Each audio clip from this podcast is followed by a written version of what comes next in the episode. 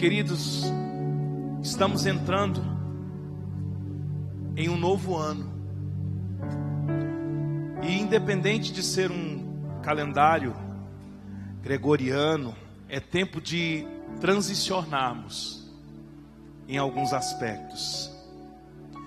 Nesta época do ano, nós fazemos tantos planos para o ano seguinte, fazemos reflexões do ano que passou e contabilizamos mais um ano vivido.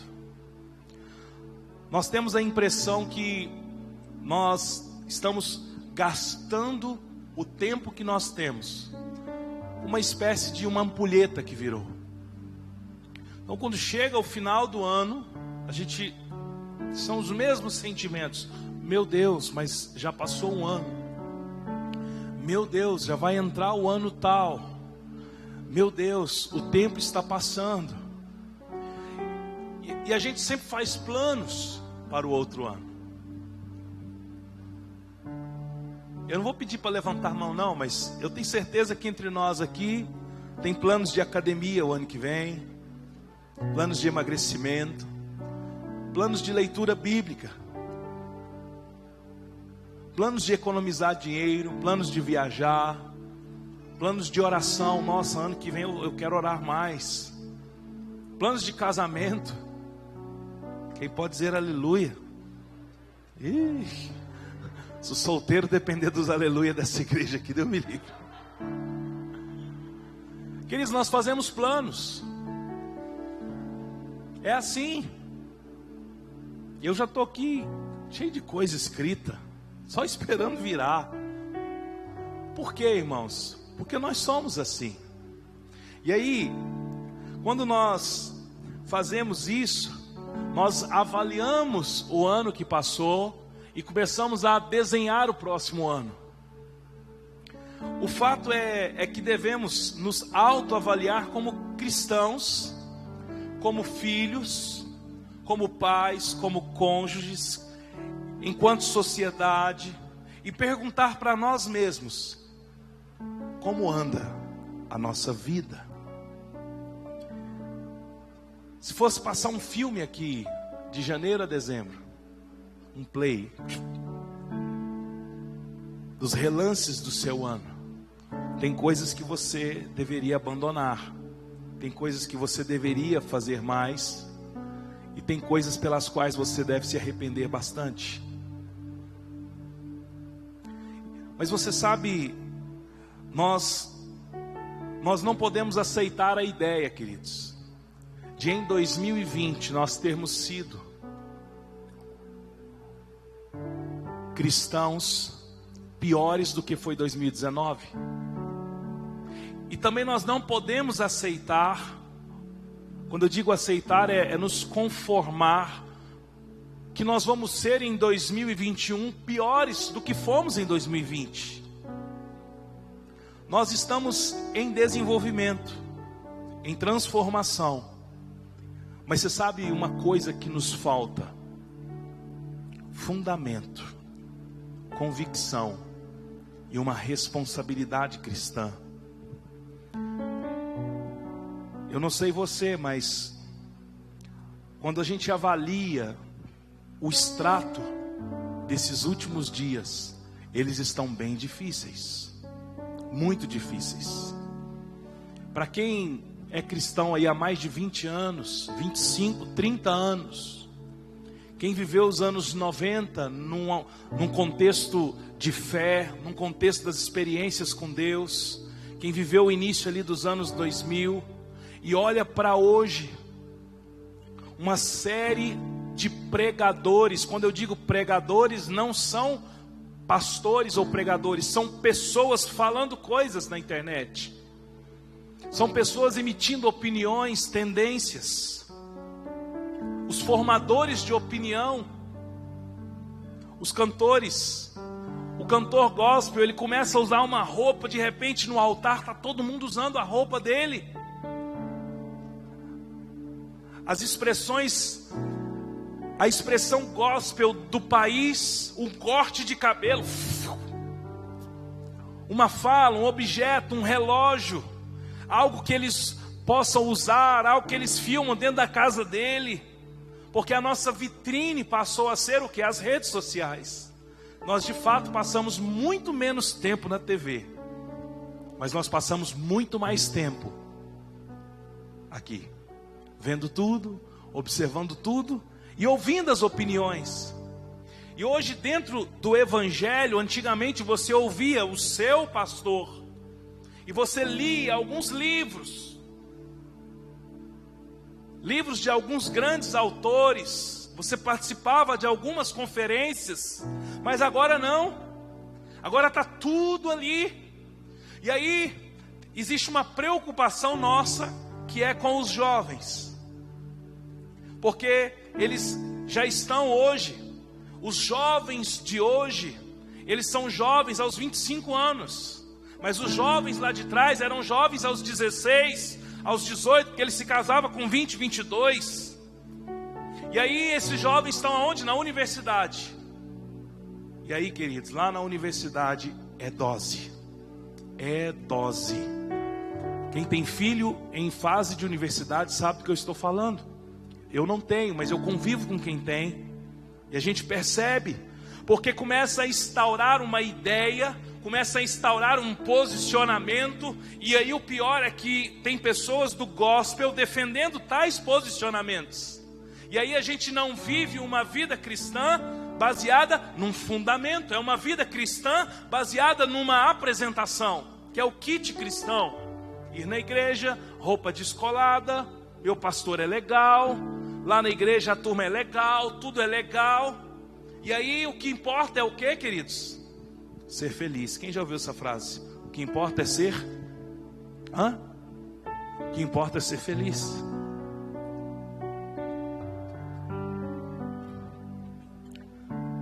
Se algum cristão entra em divórcio, se ele for um pastor ou um cantor gospel, tem gente crente que entra lá e diz: o que importa é que ele seja feliz.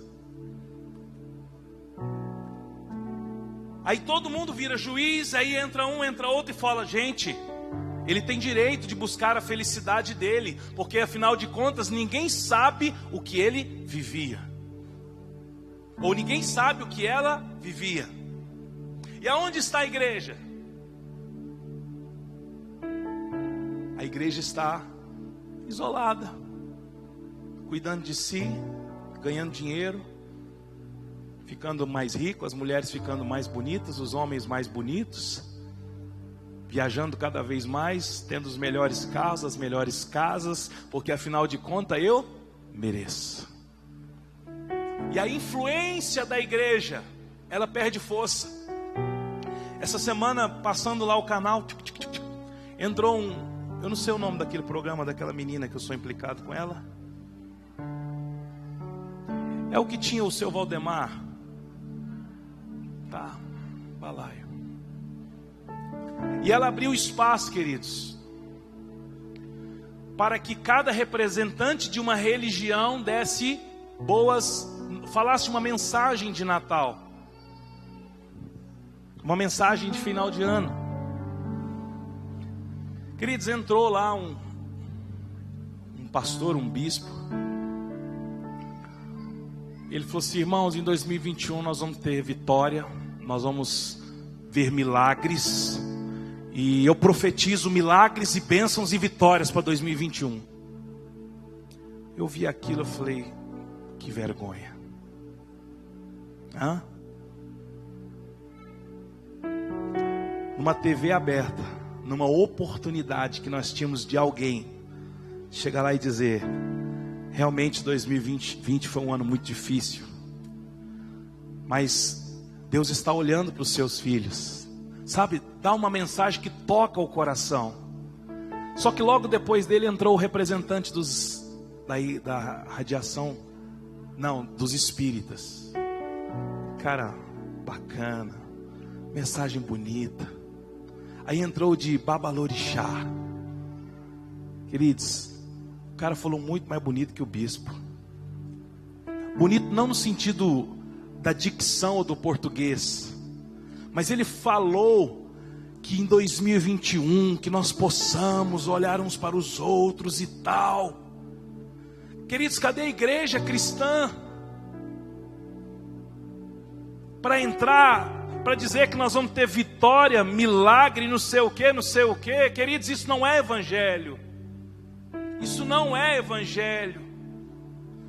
Nós temos aqui uma direção, Deus nos deu uma direção esse ano, durante a pandemia, Deus nos deu algumas palavras e uma delas foi o que é o Evangelho. Isso é para nós, para a nossa comunidade, debaixo de um entendimento que o Evangelho é renúncia, transformação e doação. Nós não vivemos isso ainda, mas é uma meta de viver uma, um Evangelho aqui de renúncia onde nós renunciamos os nossos dias, renunciamos o nosso tempo, o nosso prazer, para realmente ser evangelho, ser cooperador de Cristo e viver o que? Em transformação.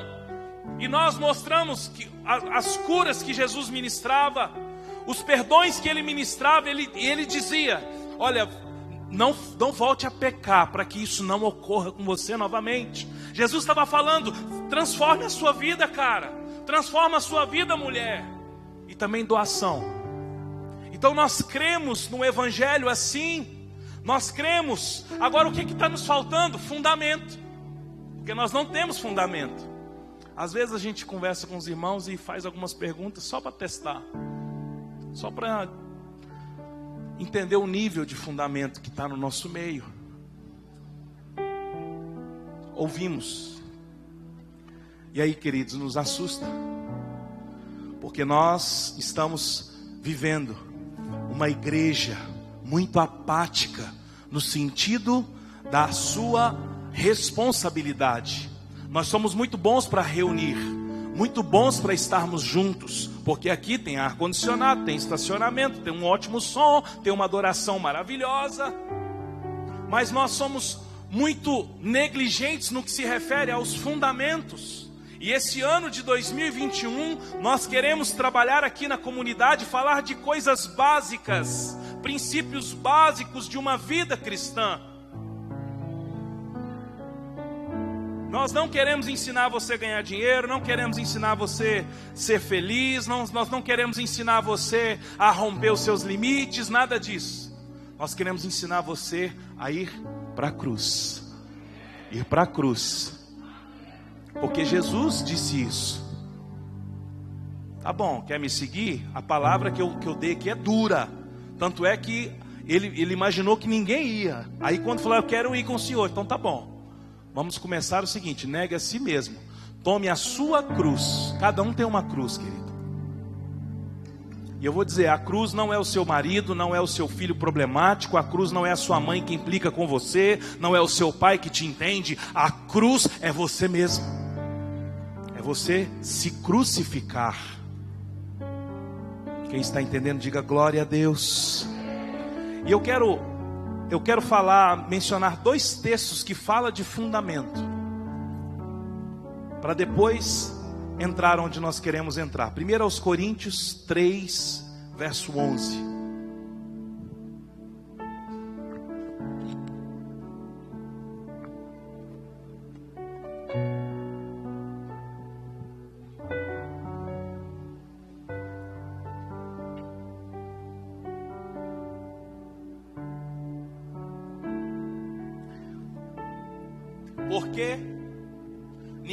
Pode lançar outro fundamento além do que foi posto, o qual é Jesus Cristo.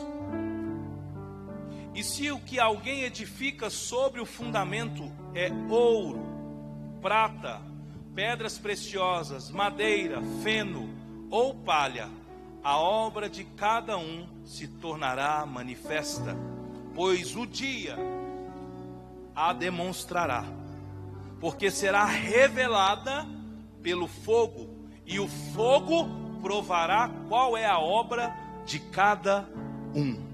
Queridos, apóstolo Paulo estava dizendo aos coríntios, para conscientizá-los da importância do fundamento correto. Diga comigo, fundamento correto. Do fundamento correto que é Cristo. Queridos, quando nós construímos algo sobre um fundamento que não é Cristo, quando vier o fogo, o fogo provará e manifestará qual é de fato a nossa obra. Queridos, o tempo de brincar acabou. Vejam só o que nós vivemos nesse ano. As igrejas foram fechadas por um tempo por causa da pandemia.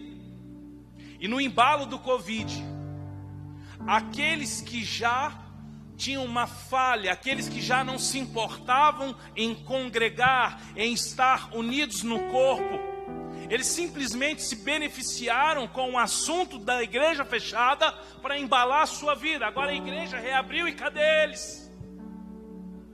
Aonde estão? Se perderam. Nós, nesse tempo, precisamos olhar para aquilo que nós estamos construindo. Qual é o fundamento? Qual é o fundamento? Porque se não tem fundamento, não construa nada. Porque quando vier o fogo, o dia manifestará que tipo de obra que é essa. E quando nós não temos o fundamento correto, querido, tudo fica só na aparência. Porque o que segura uma obra o que segura a construção de uma vida cristã, o que segura um casamento, o que segura a criação de filhos, o que segura relacionamentos de amizades, é o fundamento. Outro texto sobre fundamento para comentar mais, Lucas 6. Lucas está no Novo Testamento, Mateus, Marcos, Lucas, terceiro livro do Evangelho. Lucas 6, verso 46.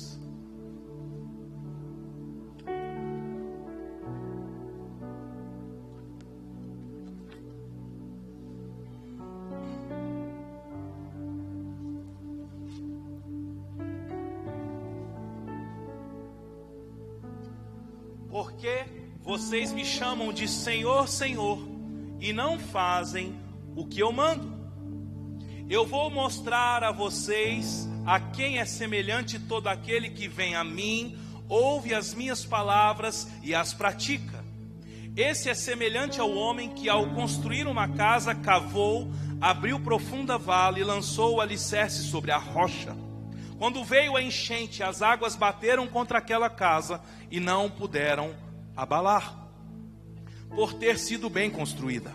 Mas o que ouve e não pratica é semelhante a um homem que construiu uma casa sobre a terra, sem alicerces, e quando as águas bateram contra ela, logo desabou. Aconteceu que foi grande a ruína daquela casa. Queridos, Jesus, ao fazer o sermão do monte, nesses nesses textos, ele, ele fala do sermão do monte, ele fala sobre as bem-aventuranças, ele fala sobre como devemos ser sal e luz, ele fala sobre a ira, ele fala sobre adultério, ele fala sobre divórcio, ele fala sobre vingança, ele fala sobre amar os inimigos, sobre esmolas, sobre oração, sobre jejum, sobre tesouros, so, tesouros no céu, sobre a luz do corpo, sobre os dois senhores que fala sobre dinheiro, preocupações, julgamento aos outros, porta estreita, falsos profetas, sobre quem entra no reino dos céus e por último, por último ele fala dos dois fundamentos: o fundamento na rocha, o fundamento na areia. Queridos, não adianta chamá-lo de Senhor, Senhor e não obedecê-lo. Casas edificadas sem o fundamento correto não suportam as tempestades. E as tempestades elas são inevitáveis. Diga comigo, tempestades são inevitáveis. Queridos, o casamento é uma ótima reflexão. O que sustenta um casamento, queridos, não é o dinheiro, não são as viagens, não são os momentos de lazer ou intimidade do casal. Sabe o que sustenta um casamento? A aliança que tem um com o outro. E a aliança, neste caso, é o fundamento que sustenta as crises. É um ótimo ponto de reflexão. Por que, que alguns casamentos se acabam? Se acabam não é porque o dinheiro acabou, é porque o dinheiro acabou onde não tinha fundamento, aí o casamento se acaba. Porque tem casais que estão há 30, 40 anos, suportaram traição, suportaram falta de dinheiro, suportaram as crises, suportaram dias terríveis e estão juntos por causa da aliança. E a aliança é um fundamento do casamento. E a vida cristã, qual é o fundamento da vida cristã? Qual é o fundamento daquele que se converte? Queridos, o fundamento é a palavra. Diga comigo, fundamento é a palavra. Porque se eu estou numa, entre aspas, religião, onde eu não leio o que fala sobre essa religião, onde eu não medito, onde eu não obedeço, onde eu não entro no dia a dia, naquilo que Deus realmente deixou para nós, eu não tenho fundamento. E aí, sabe onde é que eu sou construído como cristão?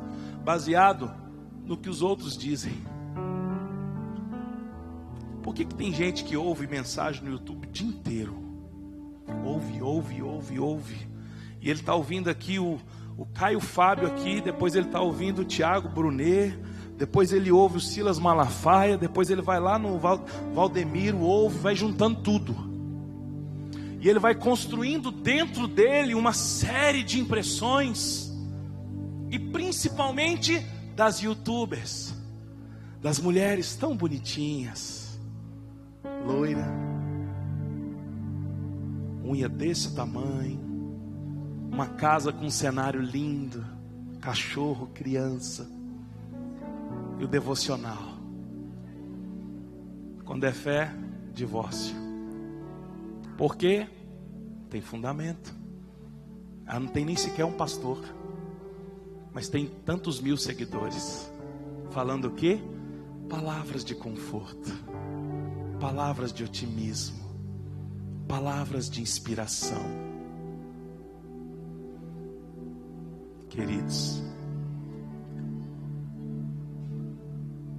vamos assumir a nossa responsabilidade como cristãos e edificar a nossa vida cristã baseado numa palavra Cristão que é cristão precisa ter a palavra como fundamento. Vamos para João 8. Evangelho de João, capítulo 8.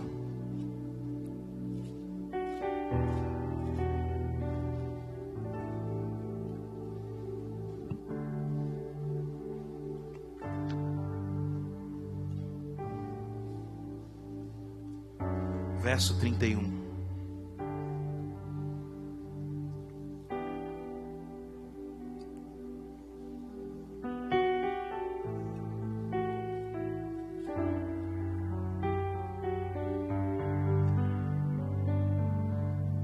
João 8, verso 31. Então Jesus disse aos judeus que haviam crido nele: se vocês permanecerem na minha palavra, são verdadeiramente meus discípulos. Conhecerão a verdade e a verdade vos a verdade vos Eles responderam: Somos descendentes de Abraão. Jamais fomos escravos de ninguém. Como você pode dizer que seremos livres? Jesus respondeu: em verdade, em verdade lhes digo que todo o que comete pecado é escravo do é escravo do O escravo não fica sempre na casa. O filho sim, fica para sempre. Se pois o filho os libertar, vocês serão verdadeiramente livres. Bem sei que vocês são descendência de Abraão. No entanto, estão querendo me matar porque a minha palavra não está em vocês. Eu falo das coisas que vi junto do meu pai. Vocês, porém, fazem os que fazem o que ouviram do pai de vocês. Então lhe disseram: Nosso pai é Abraão. Mas Jesus respondeu: Se vocês fossem filhos de Abraão, fariam obras que ele fez. Mas agora vocês estão querendo me matar a mim que lhes falei a verdade que ouvi de Deus. Abraão não fez isso. Vocês fazem as obras do pai de vocês. Eles responderam: Nós não somos filhos ilegítimos. Temos um pai que é Deus. Jesus disse: Se Deus fosse de fato o pai de vocês, certamente me amariam, porque eu vim de Deus e aqui estou, pois não vim de mim mesmo, mas ele me enviou, porque vocês não compreendem a minha linguagem. porque vocês são incapazes de ouvir a minha palavra. Vocês são do diabo, que é o pai de vocês, e querem satisfazer os desejos dele. Ele foi assassino desde o princípio e jamais se firmou na verdade, porque nele não há verdade. Quando ele profere mentira, fala do que lhe é próprio, porque é mentiroso, é o pai da mentira. Mas, porque eu digo a verdade, vocês não creem em mim. Quem de vocês me convence de pecado? Se digo a verdade, porque não creem em mim.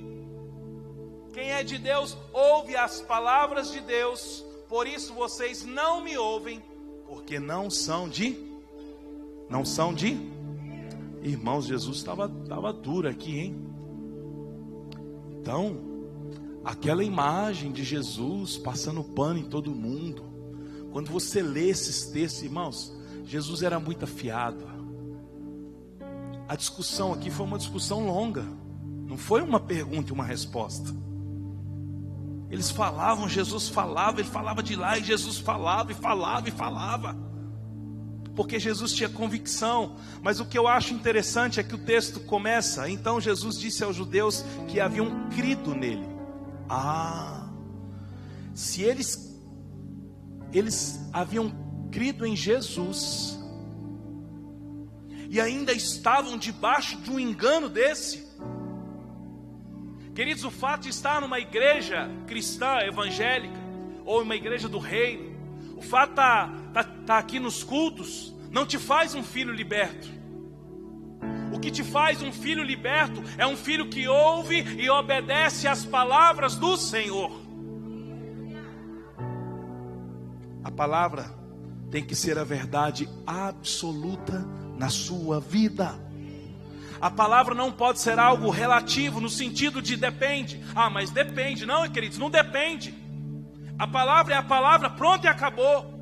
Quando uma vida cristã não está fundamentada radicalmente na palavra, ela é formada por achismos, por opiniões, e isto é um perigo. Por quê? Porque não conhece a palavra. E aí fica o quê? Repetindo asneira, repetindo coisas que foram inventadas coisas que foram faladas no meio gospel, isso foi circulando, um falou, o outro falou, o pastor falou, o outro pregou, o outro está no vídeo porque acabou, virou uma, virou uma verdade dentro de você. Mas não é uma verdade da palavra. A palavra não pode ser algo relativo, no sentido de depende, queridos, não tem depende. A palavra de Deus ela é sim, sim, não, não. A palavra é uma verdade absoluta na sua vida cristã? A palavra diz que Jesus morreu, ao terceiro dia ele ressuscitou. Se a palavra diz que Jesus morreu e ao terceiro dia ele ressuscitou, pronto, ele morreu, ressuscitou, querido. Se a palavra diz que Jesus é o caminho, a verdade e a vida, então pronto, Jesus é o caminho, a verdade e a vida. Se a palavra diz que ninguém vem ao Pai a não ser através de Jesus, pronto, ninguém vai ao Pai se não for por Jesus. Legal, aleluia. Só que a palavra diz que o que comete pecado é escravo do. É a palavra. Então eu não posso agora, depende. Deuteronômio tem muitos textos assim, porque hoje, se ouvirdes a voz do Senhor, é só promessa boa. Só que também tem, porque hoje, se não ouvirdes a voz do Senhor, Queridos, a palavra que diz que o que comete pecado é escravo do pecado. No mesmo texto diz: Mas se o filho vos libertar, verdadeiramente sereis livres. O que liberta é o filho. E quem é o filho? Jesus. Queridos, Jesus falava aos judeus: Se vocês permanecerem na minha palavra, são verdadeiramente meus discípulos, conhecerão a verdade e a verdade vos libertará. Então ouça. A palavra, queridos, como fundamento, ela faz com que você permaneça nela. Porque se minha vida cristã não tem a palavra como fundamento, eu vou variar entre a palavra absoluta e os momentos da palavra relativa, porque ela não é o fundamento. Então, se ela não é o fundamento, em alguns momentos eu vou achar que não, não é bem assim não. Eu acho que o que vale é o amor mesmo. Eu acho que fulano tem, ele pode ser feliz. Isso depende. Não, não depende, é a palavra. A palavra só tem efeito naqueles que a recebem. Na igreja, queridos, está cheio de gente que não aceita a palavra na sua íntegra está fundamentada em uma vida cristã, cristã de autopreservação. E o que é uma vida cristã de autopreservação? Vivendo o evangelho por partes, pegando a parte boa e a parte mais facilmente aceitável, preservando o que é a sua vida, preservando a sua moral diante dos outros, preservando quem você é, guardando uma imagem. Queridos, quanto mais você se demonstrar humano, mais será melhor para você. Domingo passado eu estava muito mal. Muito mal. E aqui eu subi para dar uns avisinhos aí, para passar o microfone para o Jones.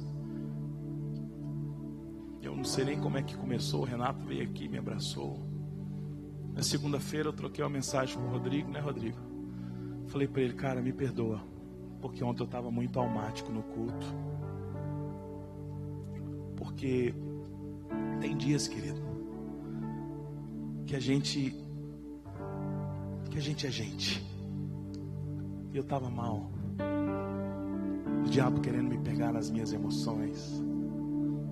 Satanás querendo me tirar do fundamento correto. E eu não tenho vergonha. Eu não tenho vergonha. Se você não suportar andar comigo por causa das minhas feiuras, é melhor que você não ande mesmo. Procure um pastor perfeito. Procure um pastor de terno e gravata que vai estar disponível para você 24 horas e vai chegar domingo aqui e não vai passar vergonha. Mas se sou eu, este sou eu.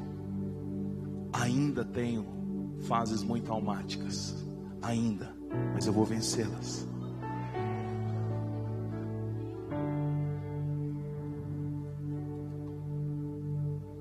autopreservação. Jesus respondeu: Vocês dizem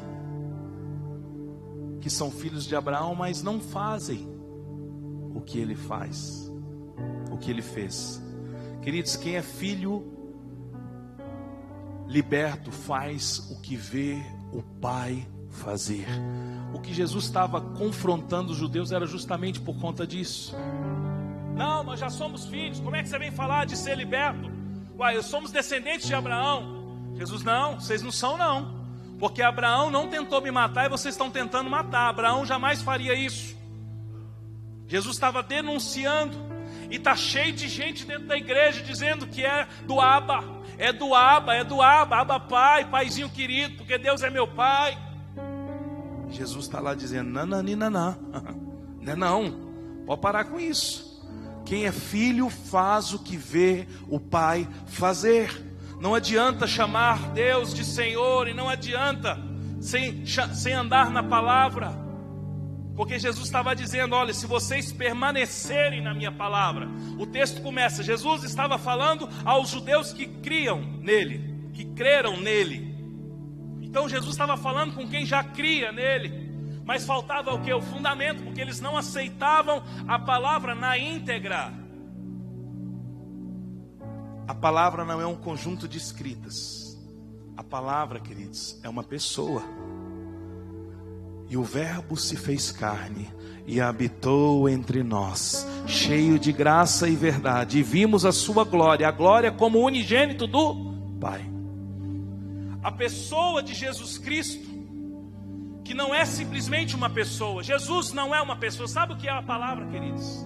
Sabe o que é a palavra? Tá bom, pastor. Você falou que o fundamento tem que ser a palavra, que é a palavra, a palavra. Quando fala a palavra, não está relacionada a um livro. A palavra é uma pessoa, a pessoa de Jesus. E quem é Jesus? Jesus não é uma pessoa comum, Jesus é uma mensagem. Uma mensagem uma palavra viva. Por isso que João escreveu: o Verbo se fez carne e habitou entre nós, cheio de graça, cheio de verdade. A pessoa de Jesus Cristo. E quando eu tenho a palavra como fundamento, eu tenho quem como fundamento? Jesus.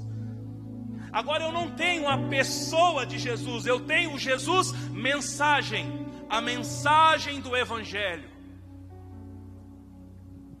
E aí, por isso que nós queremos trabalhar os fundamentos, porque nós estamos muito,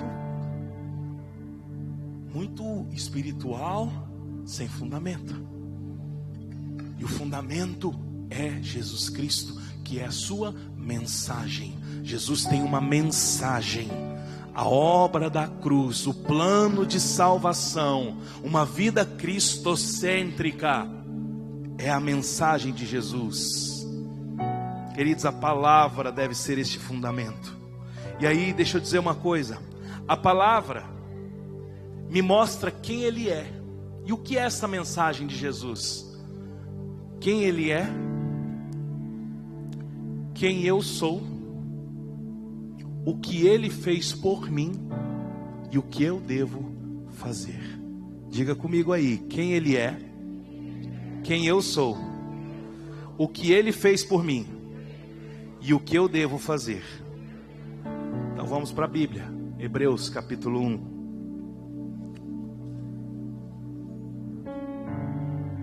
Hebreus, Novo Testamento. Se você abrir Apocalipse e voltar umas páginas, você acha facinho. Hebreus 1.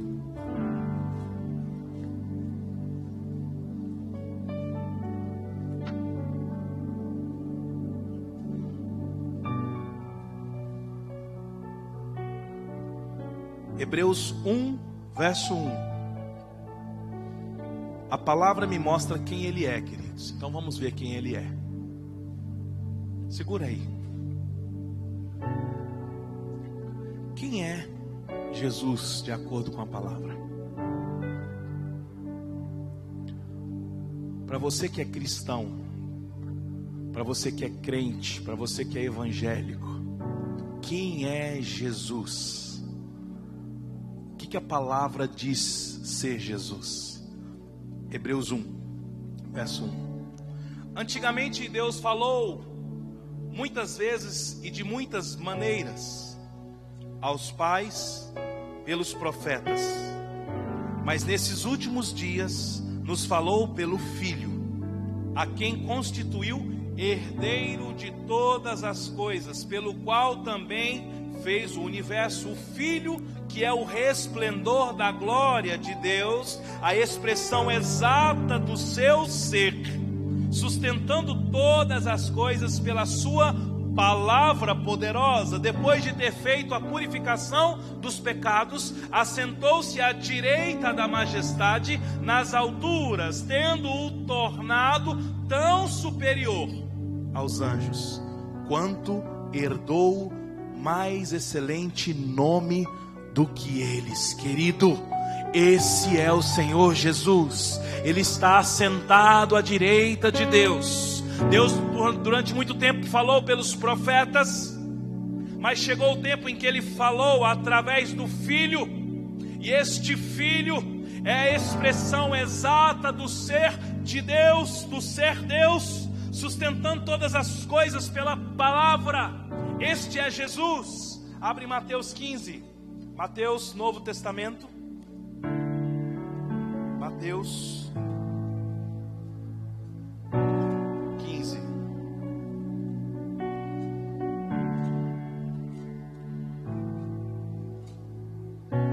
Verso 16.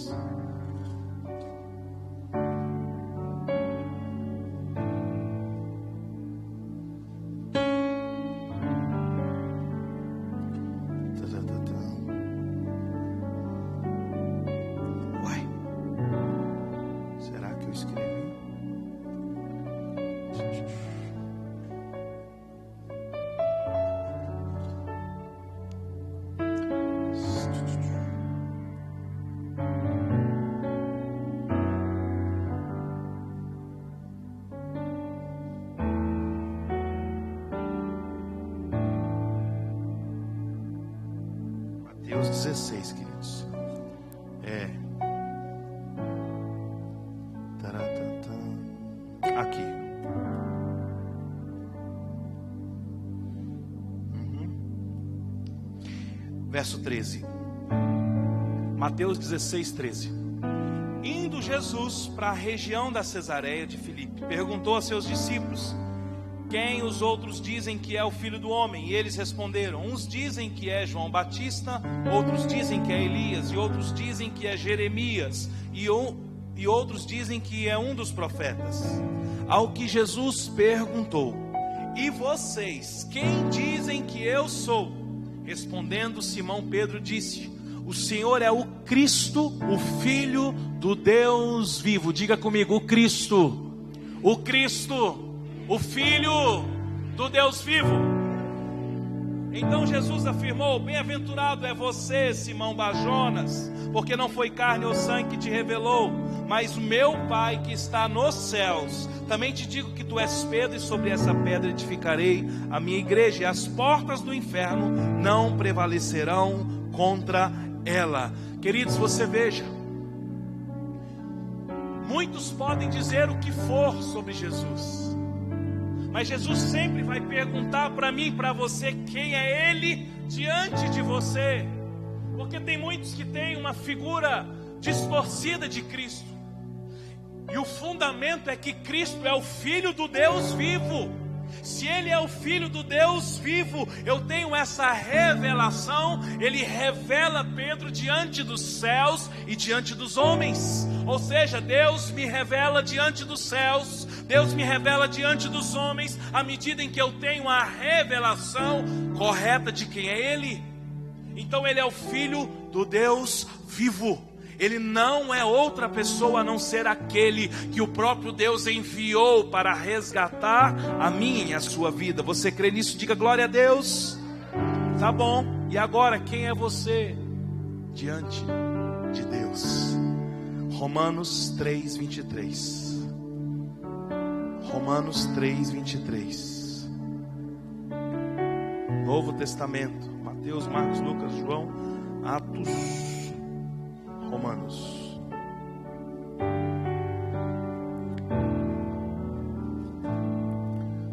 É um verso. A palavra me mostra quem eu sou. A palavra me mostra quem eu sou. Romanos 3, 23. O que, que diz aí, querido? Porque todos, todos e destituídos estão da glória de Deus. Você quer se relacionar com Deus? Primeira coisa, reconheça quem é você. Então não, ban não banca o bom, não. Chega humilde. Senhor, eu reconheço quem eu sou. Porque todos pecaram e destituídos foram da glória de Deus. O fundamento é conhecer a palavra, saber a palavra. A palavra é uma pessoa, a pessoa é uma mensagem. E essa mensagem diz quem ele é. Ele é o Cristo, filho de Deus. Eu sou aquele que pecou e destituído fui da glória de Deus. Mas veja 1 Pedro 2. 1 Pedro, Novo Testamento. Se você abrir em Apocalipse voltando. É o terceiro livro de trás para frente. Frente para trás, aliás, 1 Pedro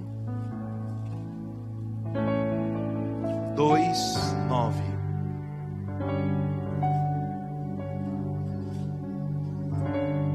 Diga comigo, fundamento da vida cristã é a palavra.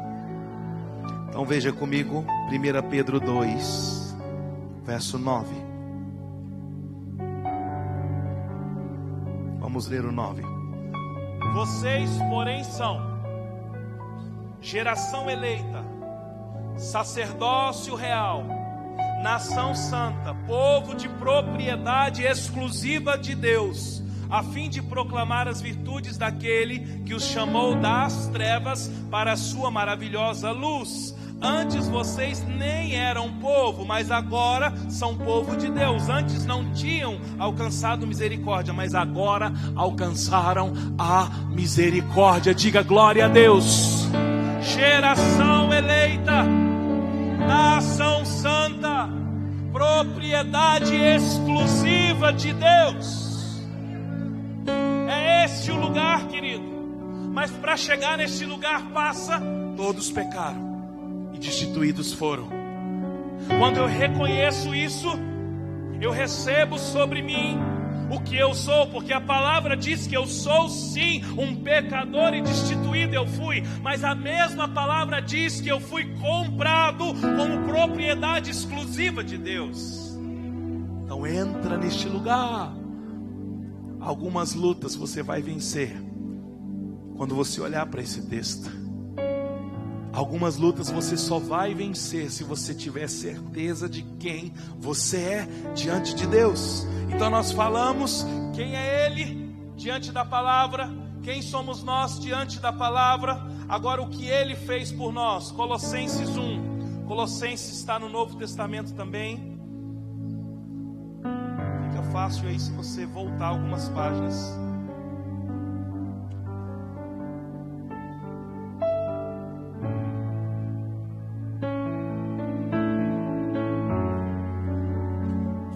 Colossenses 1.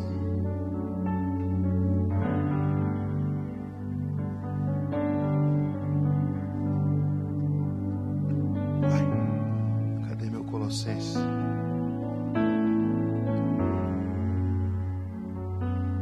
Tá ali. Tá aqui, Colossenses 1, verso 13.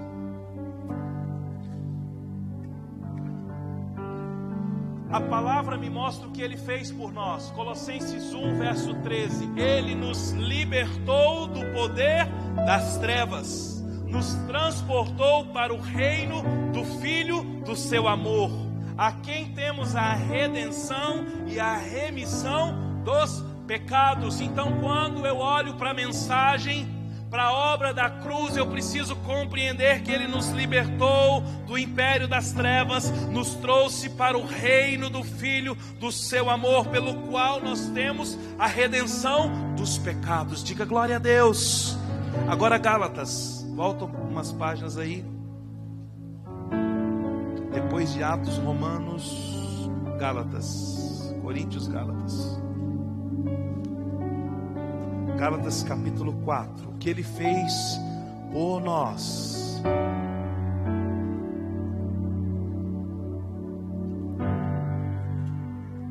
Gálatas 4, verso 1.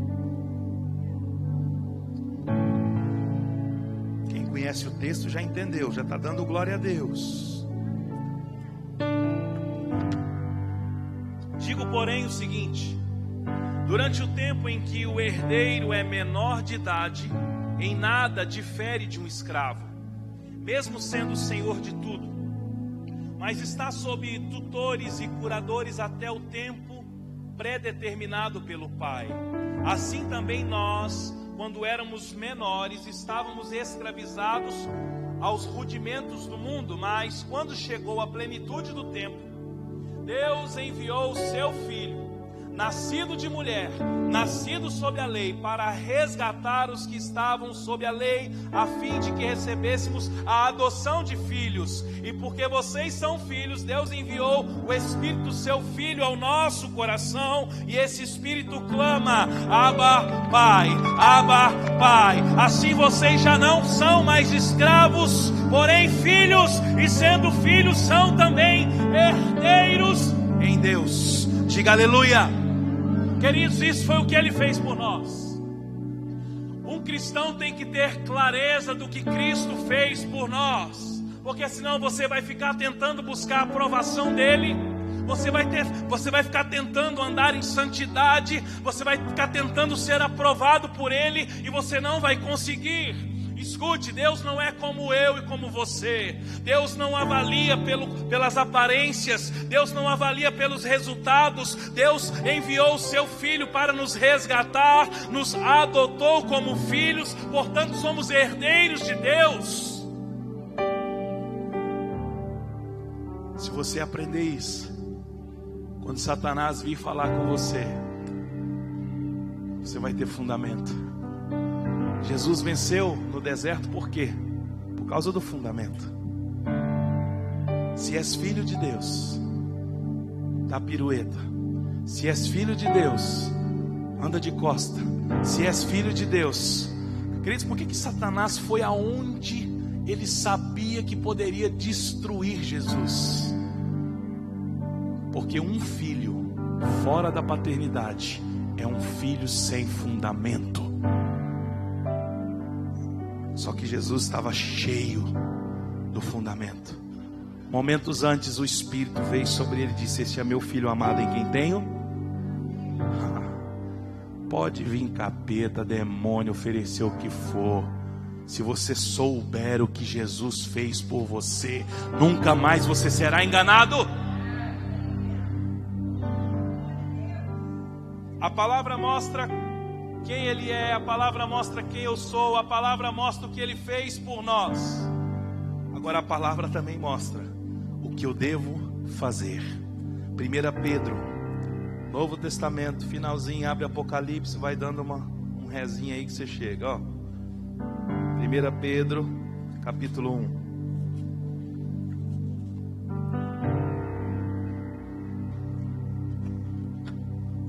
Primeira Pedro, capítulo 1, verso 15. A palavra me mostra o que eu devo fazer.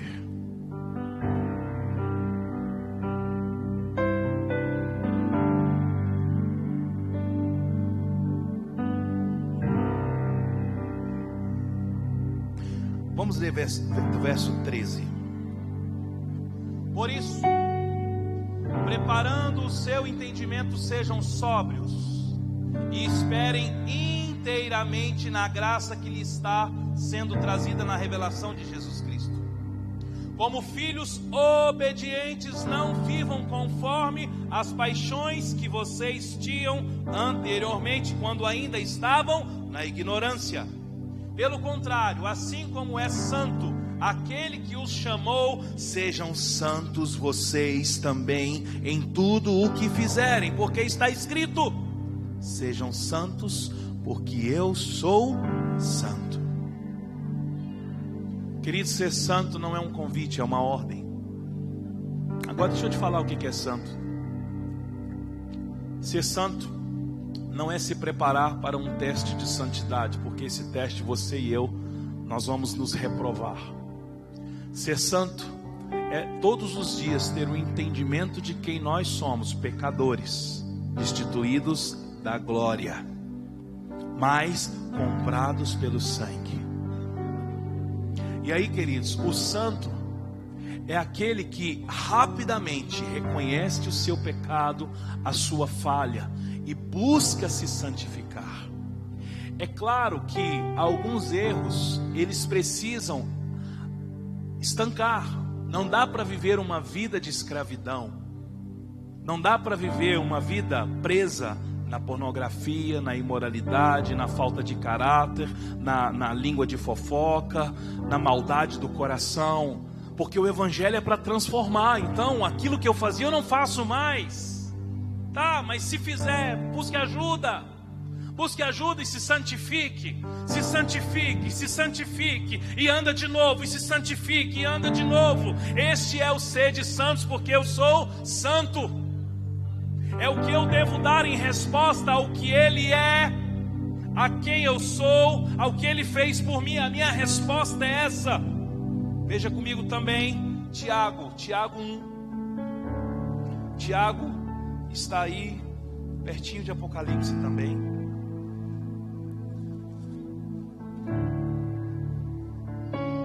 Antes de Pedro,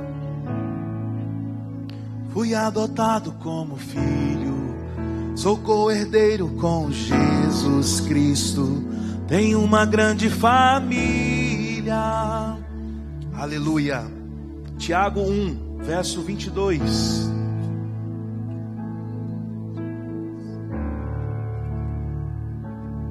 Vamos cantar. Fui adotado como filho.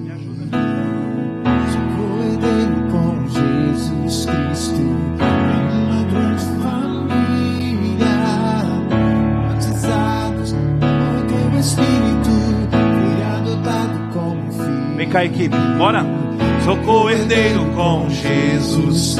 Bora, amor. Uma grande família, batizados no teu Eu fui adotado. Fui adotado como filho. Sou.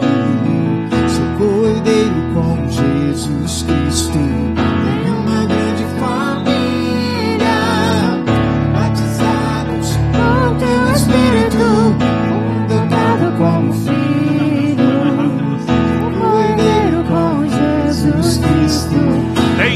Grande família, batizados por teu fui, fui, Espírito. fui adotado como filho. eu sou co-herdeiro. Tenho uma grande família, Família. batizados por teu Espírito, fui adotado como filho. Sou co-herdeiro. Tenho uma grande família, batizados por teu Espírito. Tiago 1, verso 22. A palavra me mostra o que eu devo fazer. Posso ler 22? Diga amém. Sejam praticantes da palavra, não somente ouvintes, enganando a vocês mesmos. Porque alguém é ouvinte da palavra e não praticante, assemelha-se àquele que contempla o seu rosto natural num espelho. Pois contempla a si mesmo, se retira e logo esquece como era a sua aparência.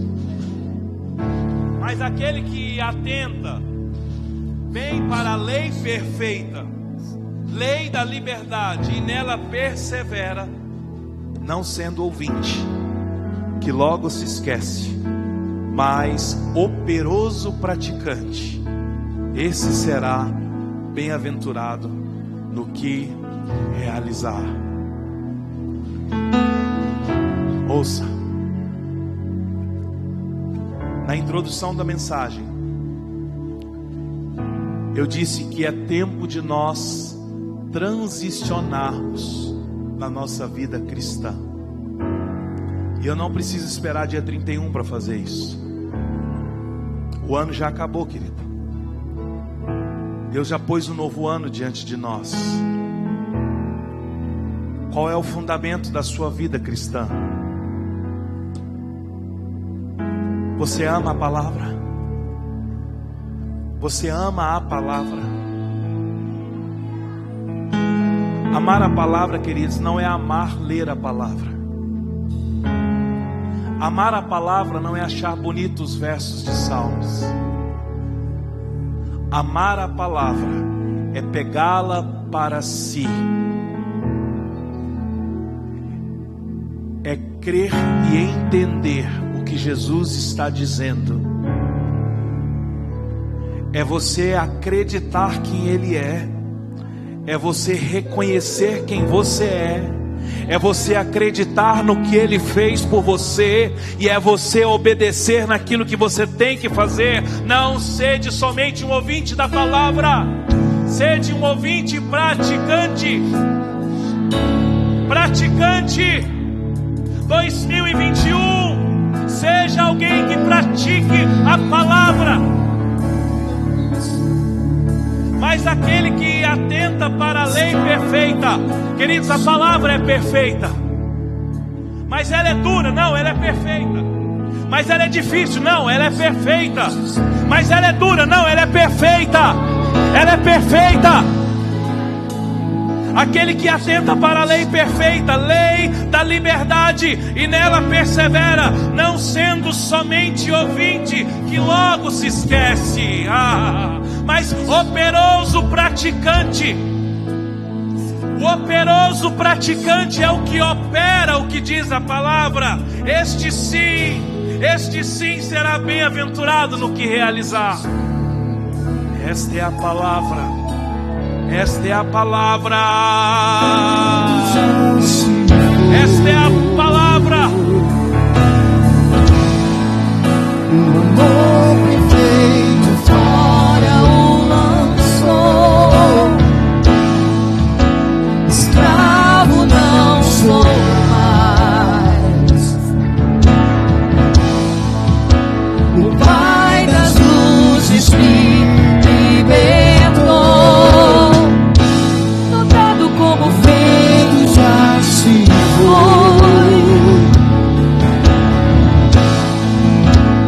amor perfeito, fora o lançou.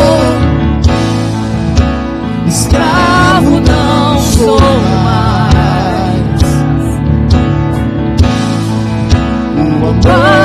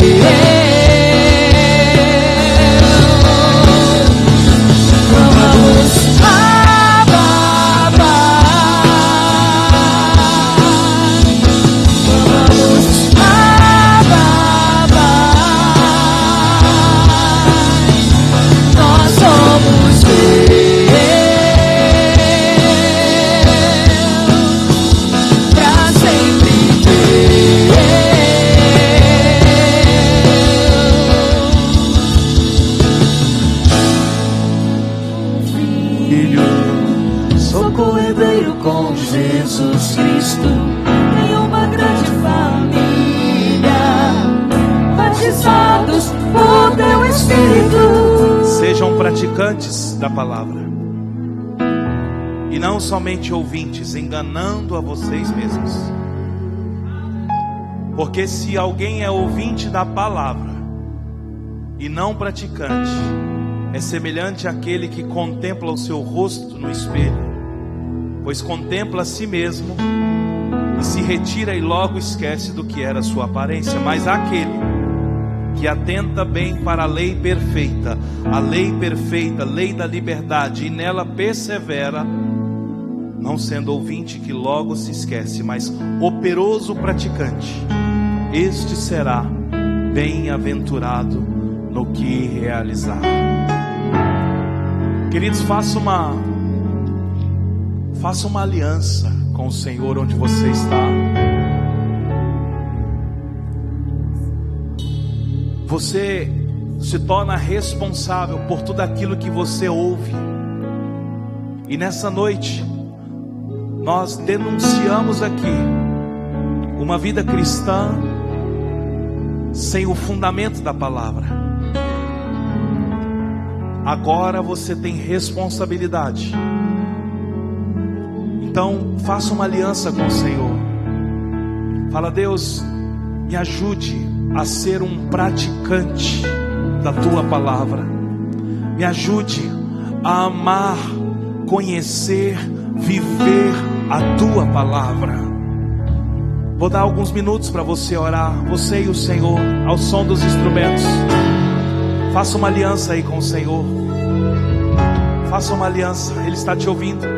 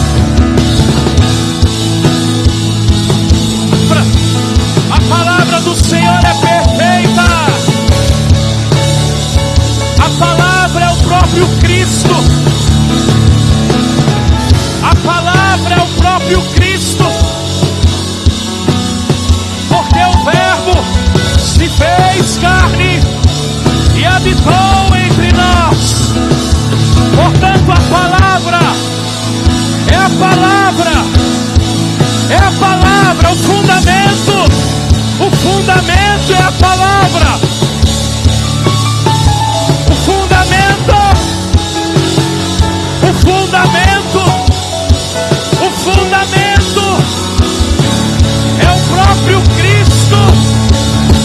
Porque o Verbo se fez carne e habitou entre nós. Por isso cantemos a palavra, oremos a palavra,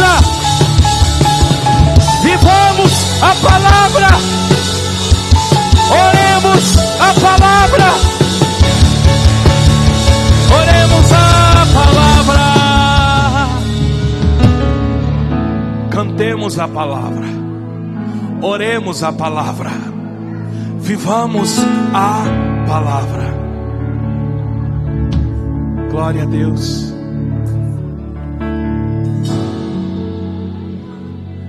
Eu sei quem Ele é. Eu sei quem eu sou.